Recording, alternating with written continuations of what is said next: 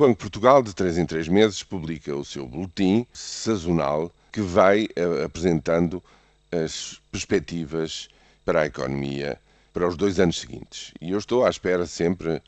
de que uh, este novo boletim traga uma perspectiva menos negativa do que o anterior. Mas não é isso que acontece neste boletim de inverno do Banco de Portugal em relação às previsões que tinha feito no outono passado com dados acumulados dos últimos três meses, bem, o resultado final é de que, segundo o Banco de Portugal, a economia vai cair um pouco mais do que se estava à espera há três meses atrás, quase 2%, 1,9%. Porquê? Bem, basicamente porque o entorno económico na Europa é menos favorável, portanto, está-se a revelar mais negativo no presente e com capacidade de reação menos forte para o futuro imediato. E isso tem uma consequência, tem a consequência imediata de que as perspectivas de crescimento das exportações portuguesas, que como se sabe, em digamos eh,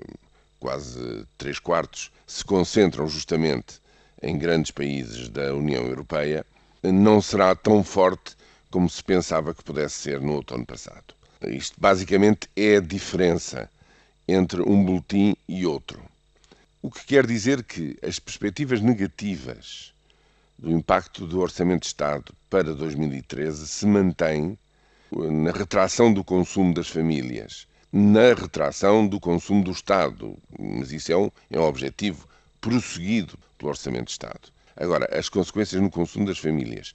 e, sobretudo, as consequências na retração do investimento que, enfim, no ano passado dizia-se que seria uma queda de 10% no investimento, agora fala-se em 8,5%. Ambas são enormes quebras que continuam na sequência de anos e anos de quebras sucessivas e, portanto, não há aqui no Boletim de Inverno nada para 2013 que se possa considerar esperançoso ou indiciador da, da tal querida e ansiada viragem na economia Governador do Banco de Portugal terá esclarecido, eh, ao apresentar este boletim, que essa viragem provavelmente agora é expectável que se dê lá para o fim do ano, princípios do próximo ano, e, portanto, também aqui há uma discrepância no sentido de que essa viragem, segundo o Banco de Portugal, virá mais tarde, um semestre mais tarde, do que aquilo que eh, nos propõe o Governo. Mas há aqui um grande senão. Para 2014, tudo parece virar finalmente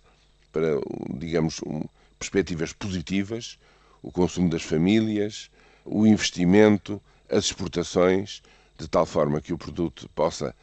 crescer acima de 1%, 1,4%, se este ano correr bem, e o correr bem é do ponto de vista orçamental, se não houver efetivamente uma reabertura de um buraco orçamental por falha das receitas, enfim, um conjunto de SES